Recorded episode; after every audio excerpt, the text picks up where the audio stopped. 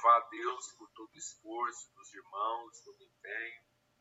E eu quero agradecer mesmo a Deus o empenho aí, Lenê, Michele, os outros irmãos que estão participando desse processo, Reginho, que está aí, que não aparece, mas é alguém que está aí é, fazendo o seu melhor. A gente espera poder melhorar né, essa condição e esse recurso aí no tempo que for necessário. É, nosso empenho aqui é de é, é, traduzir aquilo que Paulo escreve aos Romanos. Né? Eu queria muito estar com vocês para repartir algum dom. Então, a nossa esperança aqui é que os dons de cada um estejam sendo compartilhados e repartidos. E também, na medida em que nós vamos compartilhando esses dons, a gente poder fortalecer uh, uns aos outros pelo exercício de uma fé mútua. A fé só é verdadeiramente fé quando ela trabalha em favor da relação, ela trabalha em favor dos outros. Então, esse é o empenho aqui, que a gente possa acrescentar virtude, repartindo dons, que a gente se fortaleça mutuamente, exercitando a fé no seu verdadeiro caráter é, nesse sentido.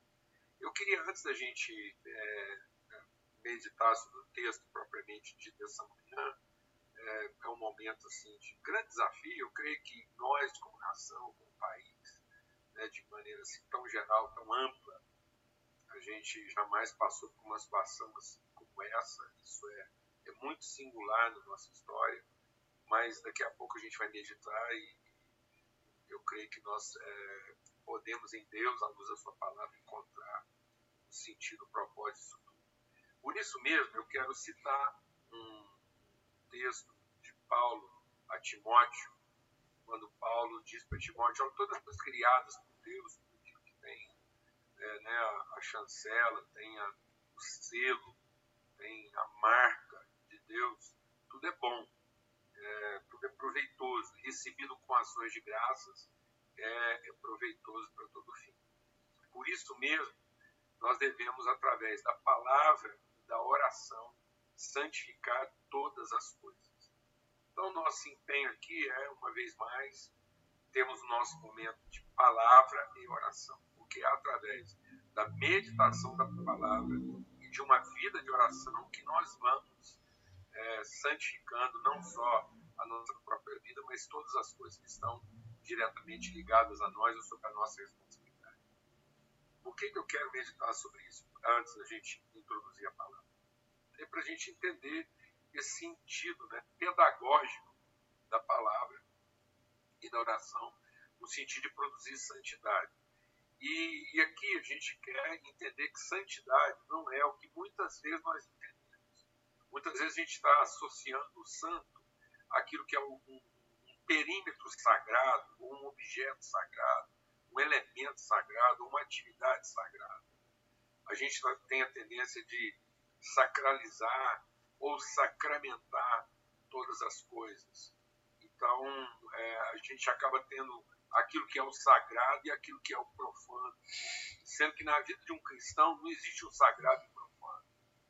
O cristão é santo e santifica todas as coisas. E aí o que é santidade?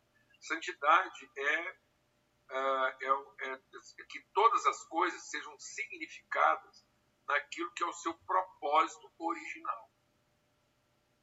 Então, a santificação é reconciliar, é, é, trazer todas as coisas, a nossa própria vida, a nossa relação com as pessoas, a nossa relação com Deus e com as coisas, a, aquilo que é o conselho original de Deus.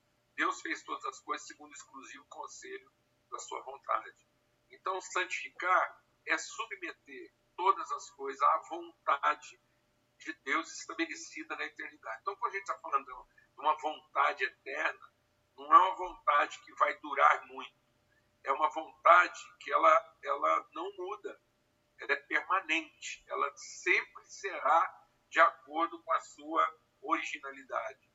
Então, o princípio e o fim revelarão a mesma, a mesma natureza, a mesma identidade. Então, santificar é trazer tudo a esse propósito. Então, o santo é o original, é aquele onde não há mudança, não há corrupção, não há sombra de variação. Por isso nós somos é, chamados e desafiados a sermos santos, começando aquele que nos gerou, começando o nosso Pai. Ele não muda. Então, meditar na palavra e orar. Então, vida de oração e de meditação na palavra não é usar a palavra de Deus para pedir para Deus o que a gente quer.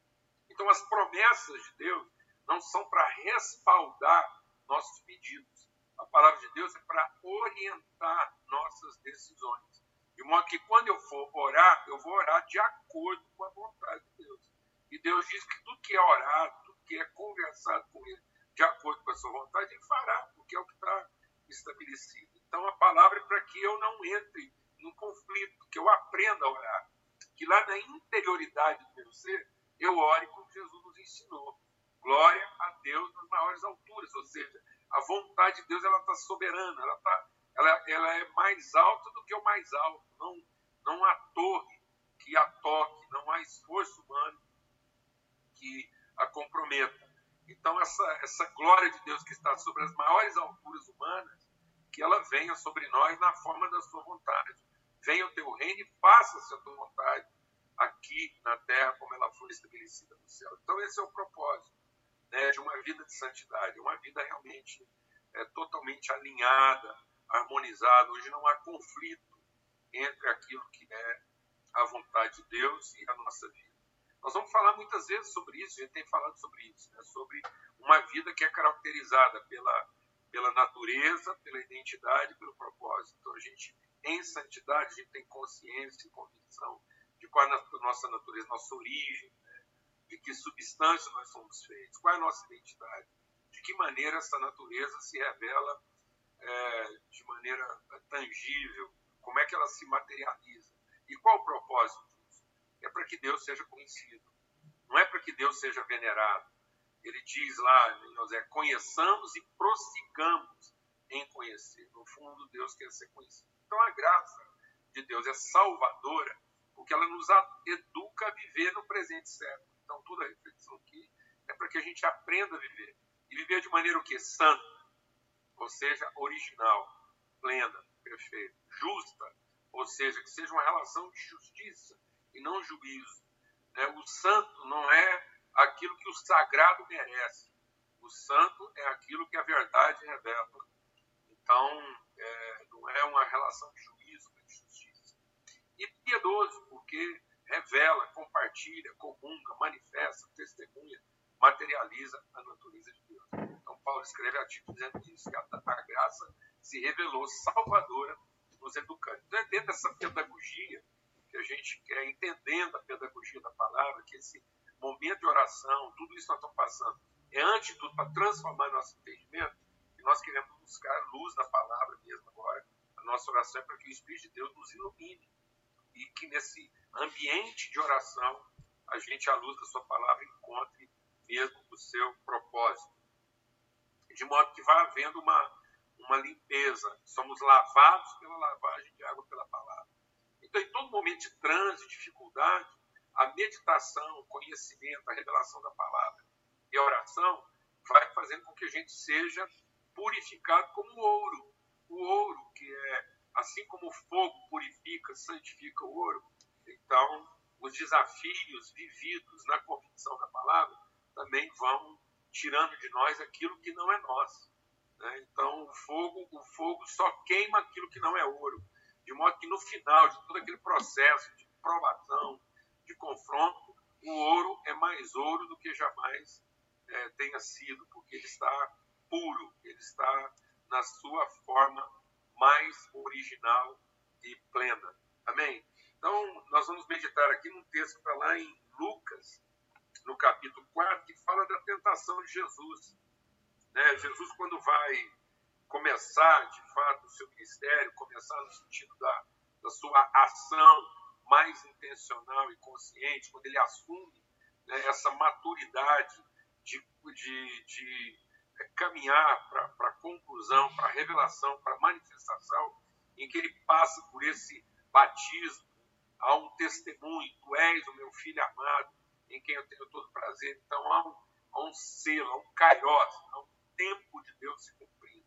Muito importante a gente entender isso, que Deus faz todas as coisas de acordo com o tempo que ele estabeleceu. São estações de Deus, fazendo com que todas as coisas cheguem à plenitude da sua vontade.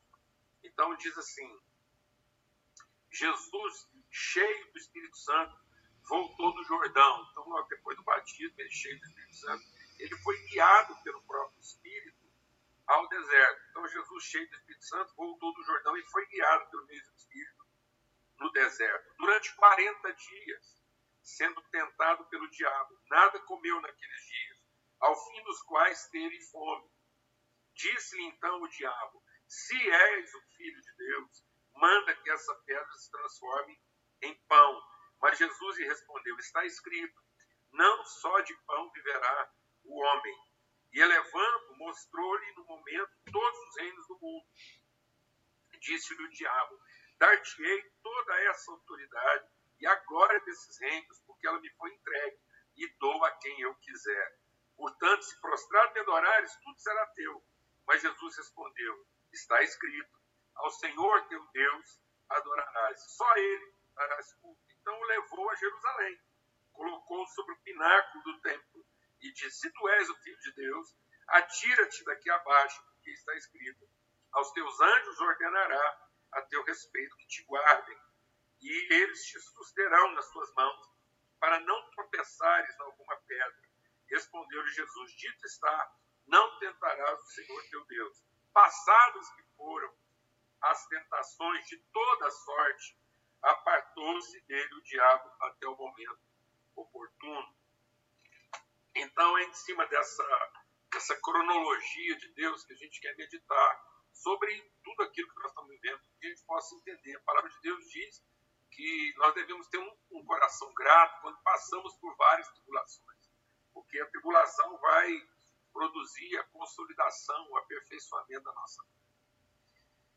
E eu queria, à luz dessa palavra, entender esse, esse 40 dias, essa quarentena, essa quaresma é, que o Espírito Santo é, é, levou Jesus a viver.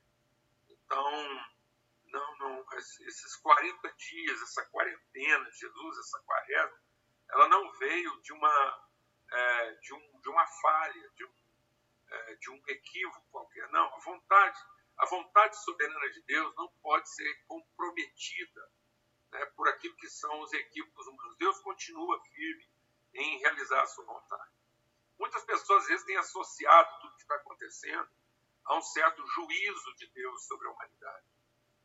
E, e, na verdade, eu particularmente, assim, à luz da palavra, eu acredito que o que nós estamos vivendo é um ato da misericórdia. Não é a ira de Deus. Coisa terrível seria se nós estivéssemos vivendo sobre a ira. Não, nós estamos numa dispensação da graça e as misericórdias de Deus são a causa de não sermos consumidos. Aquilo que poderia ser para nossa destruição não é, não tem sido e não será. Então, é para nosso arrependimento, é para a transformação do nosso entendimento. E para que a gente não entre em juízo. Por isso, a palavra de Deus, Pedro escrevendo sobre isso, ele diz: antes que venha o juízo, Deus fará com que a sua própria casa.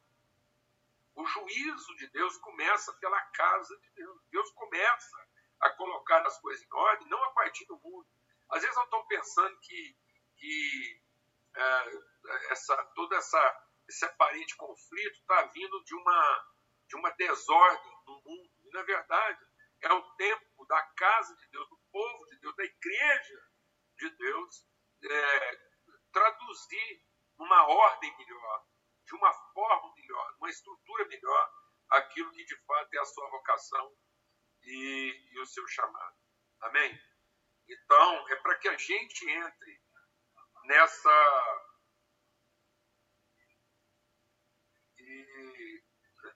nós estamos aqui ouvindo, né? nós estamos em casa, então é, as, as formas que cada um está encontrando aí de tentar vencer tudo isso. E é até bem oportuno, né? Esse esforço que a gente está ouvindo aí, um vendedor passando com alto-falante aí, é, oferecendo serviço. Eu creio que há um sentimento é, é, que é perigoso nessa hora, que é, é quase que uma negação é a gente tentar vencer frustrações com expectativas melhores. Então, em vez de a gente estar tá falando de esperança, e, há um risco de, em lugar de estarmos tratando as coisas com esperança, há um risco de a gente estar colocando novas expectativas em cima de frustrações antigas. Então, às vezes, nós estamos aí com uma projeção de, de um certo positivismo que não é necessariamente uma tradução de esperança. A nossa esperança tem que estar no Senhor. A nossa esperança tem que estar na certeza da palavra dele empenhada e dos processos que ele vai trabalhar na nossa vida, é, porque ele nos ama. Então, é, nós temos que vivenciar o momento. Nós não podemos negar esse momento. E às vezes a gente, na ânsia de ver tudo resolvido, e que é até legítimo, nós queremos ver a cura, queremos ver o problema resolvido, mas há, há, uma, há uma quarentena, assim, há um período de interioridade, há um período de reflexão. Jesus foi levado a uma circunstância de privação pelo Espírito Santo, não foi o diabo foi o Espírito Santo. E ele teve fome. E antes do problema da sua fome, antes da sua questão fome ser resolvida, era preciso ficar patente a sua vocação, a sua, a sua certeza de si mesmo, de natureza, de identidade e de propósito. Então, esse é o momento, nós temos que vivenciá-lo. E é até comum, assim, a gente até mudou né, a ideia de quarentena. Para nós, a pressa é a gente tem tanta pressa das coisas hoje que a nossa quarentena já não é mais 40, pode ser 15, pode ser 10. É, e não é isso. Né? Então, o que nós estamos chamando de ter esse problema vencido? É, é, é, é apenas ter a questão resolvida. É, mas se, se não houver uma transformação no nosso entendimento, nós podemos voltar piores do que estávamos. Então, é, Jesus fala sobre isso. Ele fala, ai de ti, Corazim, Cafarnaum, porque se, se lá né, em, em, em lá em, é, é, no passado tivessem acontecido os milagres que estão acontecendo com vocês, há muitos eles seriam se arrependidos.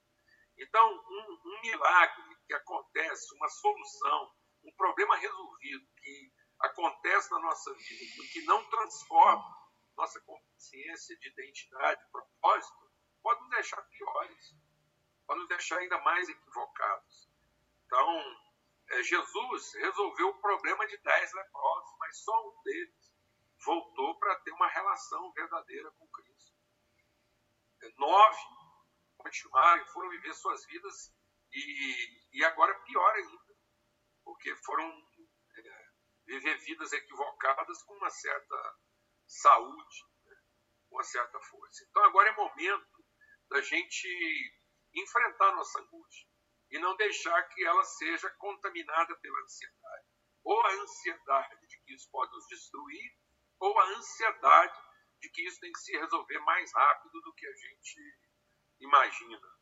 Então é momento da gente viver a nossa história, entrar nesse processo e, e aproveitar esse momento por uma profunda reflexão, como era o caso lá dos 40 dias de jejum.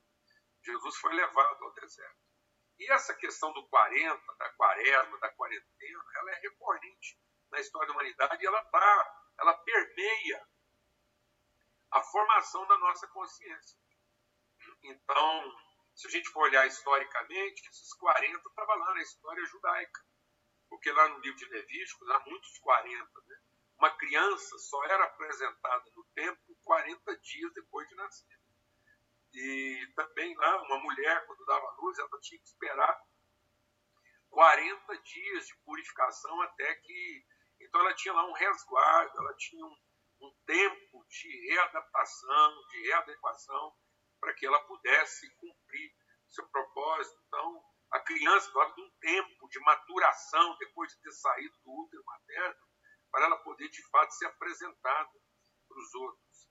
Então, isso tudo era 40 havia uma situação interessante que Paulo até faz menção disso depois lá, quando ele está sendo perseguido, e que é bem a proposta da nossa reflexão aqui.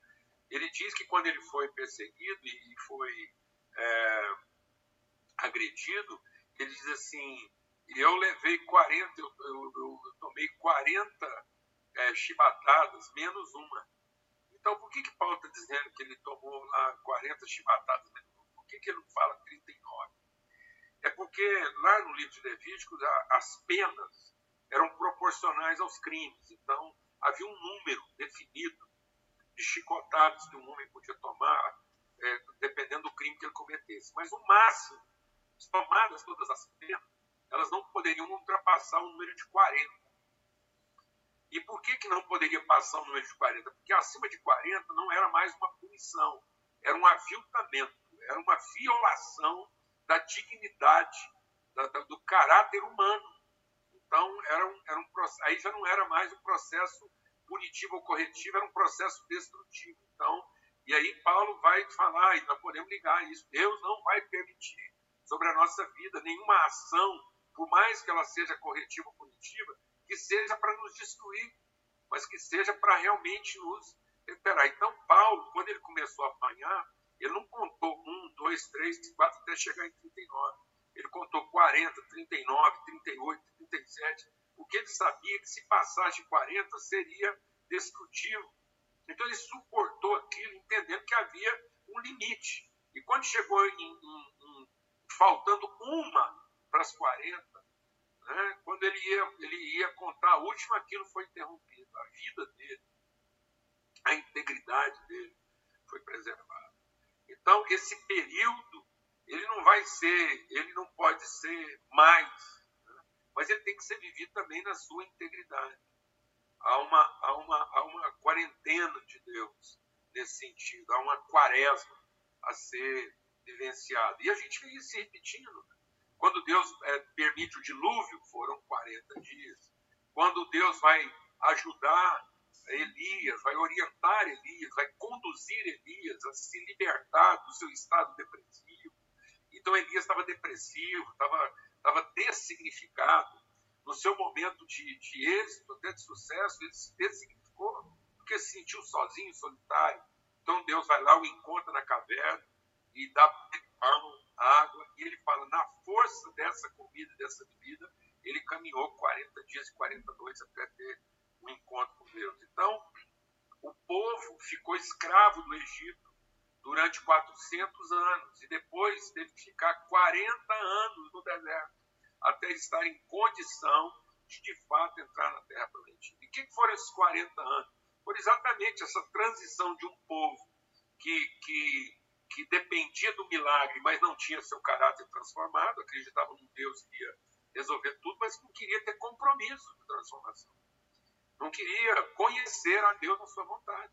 Queria desfrutar Deus no seu benefício, mas não queria conhecer Deus na sua vontade. E Deus disse que nesses 40 anos era para que ele matasse os homens de guerra e colocasse no seu lugar os filhos. É exatamente para que a gente transicione né, dessa, dessa mentalidade do serviço para uma cultura de relação, de comunhão espiritual de fato, a vida só é significada na relação com Deus uns com os outros. Amém? Então, esse período, ele, ele tem essa, essa, essa natureza. E depois isso entrou para a fé cristã, que, que era a quaresma, a quaresma celebrada na, nos ritos mais tradicionais. A quaresma era exatamente o quê? 40 dias de preparação para a verdadeira celebração do sacrifício e ressurreição de Jesus. Então, é, para que a gente não vivesse a Páscoa de qualquer jeito, para que a, a, a, comemoração da Páscoa não fosse apenas um sacramento ou um rito religioso, mas que aquilo pudesse ser vivido, esse entendimento de que uma, a, a humanidade, aquilo que é a, a condição carnal, ela, ela, ela morre em favor da revelação espiritual, como Paulo escreve. Se o grão de trigo cair na terra não morrer, ele fica só, mas se morrer, produz muito fruto. Então, morre o Adão antigo, ressuscita natureza espiritual, morre natureza humana, ressuscita natureza espiritual, morre a alma vivente, ressuscita espírito vivificante. Então, isso é tudo uma preparação, é uma conscientização desse, desse estresse, dessa tensão que será vivida nessa transição de transformação, é preparando a gente para essa consciência do que de fato é a nossa vocação é, espiritual. Então tinha essa, essa quarentena, essa quaresma era comemorada. Então, a Semana Santa, a Sexta-feira Santa, que é um, calendário móvel, por que, que ele é móvel? Porque, é, de acordo com a cultura cristã, ele era marcado a partir de um calendário lunar. Eu não lembro se era a primeira lua nova, a primeira lua cheia, contavam-se tantos dias lá e era marcado. Aí, a partir da, da definição da Sexta-feira Santa, que é a crucificação e depois o domingo da ressurreição, contavam-se 40 dias para trás e tinha a quarta-feira de cinzas, que era o quê? A toda a população cristã era convocada a uma quarentena, a uma quaresma. E, desgraçadamente, o que, que o homem fez então? Então, já que nós vamos entrar num período de privação, de reflexão, de verdadeira espiritualidade, vamos colocar a festa da carne antes disso. Então, criou-se o carnaval. Então, o carnaval, que era uma festa pagã, ficou atrelado àquilo que deveria ser o momento maior da celebração cristã. E duas coisas que né, contraditórias. Então, a palavra de Deus diz que tudo aquilo que é gerado na carne não pode é, é, chegar em Deus. Nada que é gerado no homem vai chegar em Deus. Então, a vida espiritual não é um esforço humano de tocar, de alcançar o divino para que ele nos atenda. A vida espiritual é uma consciência, um conhecimento de Deus se esforçando para ser humano. Não é um esforço humano para ser espiritual, mas é um esforço espiritual para ser o homem segundo a vontade e o caráter de Deus, revelando e sendo a verdadeira imagem da sua semelhança, como Cristo Jesus. Agora, o que é curioso, e a gente quer ir concluir a nossa reflexão nesse sentido, é que o Brasil foi descoberto uma quaresma. Então, o mundo antigo, né, que era chamado de mundo antigo, porque esse mundo antigo porque havia um mundo antigo que estava chegando num colapso. E, curiosamente, esse, esse fim do mundo antigo e transição para o mundo novo, ele vai acontecendo exatamente e ele é marcado por uma tragédia semelhante à que nós estamos vivendo agora, que foi a peste negra que dizimou quase um terço da população mundial. Curiosamente, a peste negra também começou na China. Curiosamente, ela só se espalhou no mundo porque a China era um dos principais polos comerciais da época. Então, a China estava sob dominação mongol, os mongóis estavam se valendo dessa situação e, em função da rota da seda, então era uma rota comercial, era por motivos comerciais, que a peste negra se espalhou tão rapidamente e atingiu proporções mundiais. Curiosamente, um dos países mais afetados era exatamente a Itália.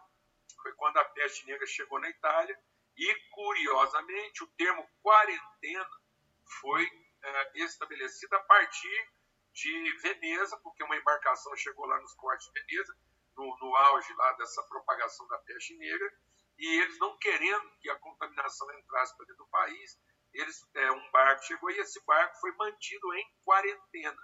Eles estabeleceram um período de 40 dias para que ninguém descesse do barco para ter certeza que a população não seria contaminada. Então é dentro desse contexto que tudo isso aconteceu. Então é muito curioso que hoje o mundo esteja é, propondo uma quarentena dentro da quaresma. É muito 40, né? é quase 40 vezes 40. Então, é, 40 ao quadrado, ou seja, é muito singular isso. Eu acho que nós não podemos passar desapercebido algo tão forte. O mundo na sua quaresma e sendo chamado a uma quarentena. E, e curiosamente, o Brasil é de novo praticamente a última região a ser atingida por esse processo. Então, é, é, chegou agora, finalmente chegou aqui. A ideia, inclusive os noticiários estão é, dando essa informação, os pesquisadores, que o pico, o ápice desse processo, e talvez o momento máximo, aconteça exatamente em abril, por ocasião da nossa Páscoa. Quem quiser achar que isso é mera coincidência, eu particularmente é, vejo Deus como o Senhor da história, querendo conversar conosco. E, então, esse, esse tempo de reflexão. O Brasil foi descoberto numa, numa quaresma, numa quarentena da humanidade, que ainda estava vivendo sobre as consequências né, daquela situação que abalou o mundo, que fez o mundo repensar a si próprio. E agora uma, uma informação importante. Quando aconteceu a peste negra, os países mais afetados eram exatamente os países que confessavam fé cristã. Então foi a Itália, foi a Espanha, foi a França, foi Portugal. O Brasil não estava descoberto ainda. Então vocês viram o que, que eram os polos de maior afetação. Parece que nós estamos vendo o mesmo filme. E são países de tradição cristã, países que foram criados de avivamento. E era, era onde a igreja estava alcançando seu apogeu, mas apesar dela estar tá numerosa, poderosa, ela estava corrompida nos seus propósitos. Então, se havia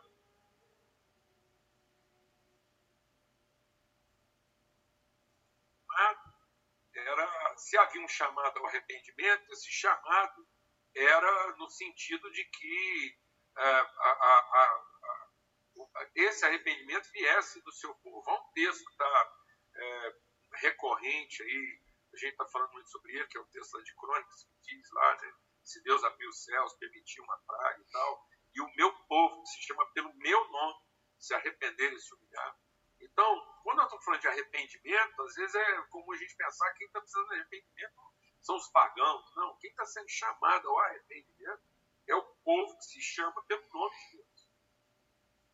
Tanto que quando a peste negra alcançou exatamente como está alcançando agora, como está alcançando agora, os países mais afetados são países de, de, de é, fé confessadamente cristã, como pode acontecer com o Brasil. Então aquilo gerou um questionamento é, na filosofia, nas práticas, e, e tanto que pouco tempo depois dessa situação veio a reforma protestante. Ou seja, aquela forma de espiritualidade estava em xeque. Como pode estar agora? E as pessoas vão questionar algumas coisas. E, e aí, quando veio a reforma, é, houve um cenário ainda pior, um escândalo ainda maior, que foi a perseguição de cristãos contra cristãos. Houve uma guerra santa de gente em nome do Deus de Jesus Cristo, matando irmãos em nome do Deus de Jesus Cristo. É, então, assim, é, era quase como Caim e Abel, um matando o outro para definir qual culto, ou, ou Caim matando Abel para definir qual culto era mais merecedor da atenção de Deus ou não. Se nós não atravessarmos a nossa quarentena de maneira própria, de maneira espiritual, interiorizada, há um risco da gente não perceber que algumas coisas muito graves estavam acontecendo conosco. Essa questão da própria unidade. O Brasil estava sendo levantado como um exemplo de unidade para a nação. Uma esperança de unidade, de, de fé harmonizada. E, no entanto, por várias razões, exatamente em função do crescimento e empoderamento da igreja, os interesses institucionais começaram a prevalecer sobre as relações. E a defesa do dogma valer mais do que o amor pela pessoa. E, e, e, e muitos é, cristãos verdadeiros sendo mortos, nossos filhos, jovens. Jovens profetas sendo escandalizados na sua fé, sendo corrompidos na sua fé, ou porque são seduzidos por promessas de, de, de, de prestígio, de fama, ou porque são oprimidos por não se enquadrarem a determinadas conjunturas. Então, os nossos profetas jovens ou estão corrompidos de cobiça, ou estão oprimidos de, de controle, de domínio, de, de, de repressão. Então, nós temos que pensar sobre isso, para que não aconteça que a gente saia disso, tentando ainda é, dizer quem está mais certo ou quem está mais errado entre nós, produzindo um escândalo ainda maior do como eu vinha dizendo, o Brasil, além de ter sido o último país a ser descoberto, exatamente num período de quaresma, o Brasil foi descoberto na semana da Páscoa, nos oito dias da Páscoa ali, tanto que a primeira porção de terra vista do Brasil foi chamada de Monte Pascoal. E o primeiro nome recebido pelo Brasil foi Terra da Santa Cruz. Havia uma expectativa de mundo novo. Nas Américas, a ideia de que a humanidade poderia é, recomeçar com outros valores. E, no entanto, a gente está contaminado de algumas coisas que vieram e ainda são remanescentes do mundo antigo. Gradualmente, nós somos privilegiando coisas que, que não fazem parte dessa vida, dessa consciência transformada. Então, agora é momento de uma reflexão, de viver uma verdadeira quarentena. Como Jesus, a palavra de Deus diz que Jesus, mesmo sendo filho, aprendeu a obediência, a submissão naquilo que ele sofreu. Então, essa quarentena é para os filhos, para que os filhos retomem a sua plena submissão àquilo que é o propósito eterno de Deus para a nossa vida. Como é que nós estamos usando o nosso poder? Como é que nós estamos, em que direção nós estamos levando a nossa liturgia?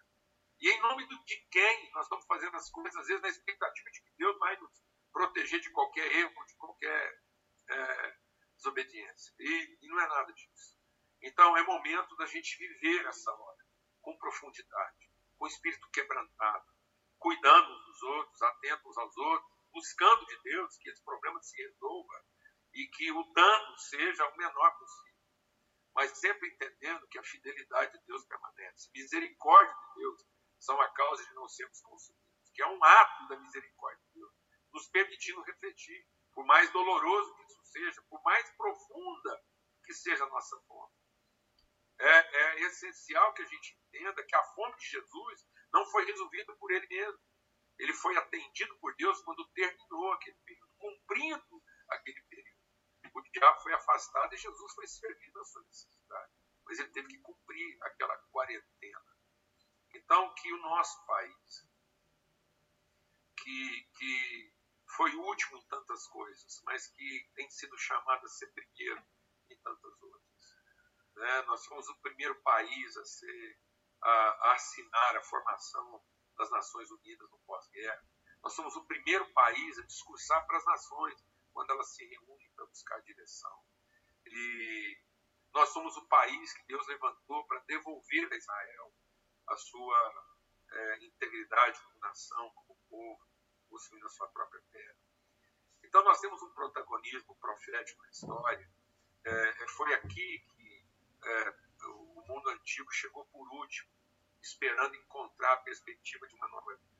De novo, toda a humanidade chegou aqui agora, nesse momento, somos os últimos. Mas quem sabe não é hora de sermos os primeiros. Os primeiros a entender a verdadeira oportunidade que se nos oferece como, como humanidade nesse momento. De não apenas estabelecer um outro sistema, não apenas de rever nossas formas de agir, mas de rever nossos motivos, nossos valores, né, de, de, buscarmos a interioridade. É, podemos, de fato, orar, Pai, saber que no céu há um Pai, há um Pai. Não, não está sentado no trono um, apenas um Deus todo-poderoso. Ele é isso mesmo, mas Ele é Pai. Foi a vontade do Pai, que quer ver seus filhos reunidos ao redor da mesa, que quer ver seus filhos cumprindo o seu propósito eterno e sendo plenos naquilo que é a sua vocação. Então, que a gente possa se dedicar à oração, nesse sentido, a meditação da palavra de Deus, para sermos transformados. Nós não queremos apenas ser socorridos, certamente seremos socorridos. Deus não nos deixará desamparar e nem permitirá que isso vá além daquilo que é, é, nós estamos preparados para viver. Mas também não ficará aqui, para que nós sejamos transformados, para que a gente possa se levantar dessa hora, plenos de entendimento, libertos das nossas suscetibilidades é, vencidas as nossas carências, as nossas inseguranças, a gente possa se levantar de maneira adulta, preparados e aptos, prontos a cumprir aquilo que é a nossa vocação, o nosso propósito em Cristo Jesus. Também quero ter uma palavra de oração agora. E também dizer algumas coisas logo depois da oração, e chamar a sua atenção para que você continuasse. Pai, muito obrigado por esse tempo, pela tua palavra, por esse grande desafio, por essa quarentena, essa quaresma, Talvez a quarentena das quarentenas para nós nessa geração. quaresma das quaresmas, como país, como nação brasileira, para que a gente possa reencontrar a nossa vocação de Cristo Jesus como culto, nosso caráter profético, reencontrar o nosso nome como terra da cruz terra de Veracruz. Onde a cruz encontrou seu verdadeiro significado, onde há de fato não uma estátua, um monumento, mas onde se ergue no lugar visível o Cristo que é o Redentor das nações, o abençoador. Nós sejamos esse povo, uma igreja que não corrompe, que não escandaliza, que não tem que trabalhar em favor de si própria, que não se rende à usura, que não se rende, ó Deus, às tentações do poder, mas que cumpre o seu papel, que é verdadeiramente a encarnação visível das suas virtudes. Que, que nós possamos, ó Pai, nesse momento de misericórdia do Senhor conosco, nós possamos é, nos voltar. Que o Senhor comece a colocar em ordem a tua casa, a tua casa, nós, o seu povo. Que comece por nós, que comece aqui pelo Brasil, e a gente possa ser testemunho para as nações de uma igreja viva, uma igreja redimida, uma igreja reconciliada com aquilo que é o propósito eterno do Senhor. Uma igreja liberta da, da sua da, da, dos nomes que ela deu para ela mesma, para que ela possa, ó Deus, ser a igreja que o Senhor nominou, a igreja cujo nome é o nome do Senhor, que se chama pelo teu nome, a família se chama pelo teu nome, no nome de Cristo Jesus. Amém e amém. Continuem conosco aí durante a semana e nós é, é, compartilhamos algo com o Conselho da Igreja e a partir de amanhã nós vamos ter um momento emocional que você pode acompanhar lá no meu é, endereço de Instagram, é Paulo Borges Júnior. Então, se você entrar lá no Instagram, depois é, o Reginho ou o Clenê pode colocar o endereço aí, às 18 horas. Por que às 18 horas? Exatamente para é, aproveitar esse momento pedagógico. Né? 18 horas, 6 horas da tarde, é a viração do dia. É quando termina o dia e começa a noite é quando a gente deixa um momento de mais claridade para caminhar para um período de mais de menos luz. Então, como é que nós vamos enfrentar esse período de angústia, de sombra? Né? Como é que nós vamos atravessar o vale da sombra da morte para que a gente possa chegar lá na mesa do Senhor? Então, é, são reflexões que nos ajudem a fazer essa travessia num período de de obscuridade, para que a nossa angústia não se transforme em ansiedade e para que a nossa tristeza não se transforme em amargura. Então, todos os dias às 18 horas, a gente vai ter uma live lá. Queria também lembrar todos os nossos irmãos, parte dessa família maravilhosa, honrada, que continuem aí na fidelidade dos seus compromissos. É, nós continuamos a honrar nossos compromissos aí como comunidade. Então vai aparecer para você o endereço aí de como você pode fazer sua transferência, entendendo que é um momento de grande desafio para todos, mas Deus apenas, assim como Ele é fiel, Ele requer também a nossa fidelidade. Amém? Então amanhã a gente se encontra de novo às 18 horas lá no Instagram. Uma boa semana para todos. É, Clenê, Michele, penso demais com vocês aí. Regim, todos os irmãos que estavam juntos e trabalhando por isso. Um forte abraço e que paz. Bênção. Quero trazer à memória aquilo que me dá esperança. Quero trazer à memória aquilo que me dá esperança. Como é bom poder pertencer ao Deus de amor. Como é bom poder confiar em tua fidelidade. Eu descanso em. Eu espero em ti.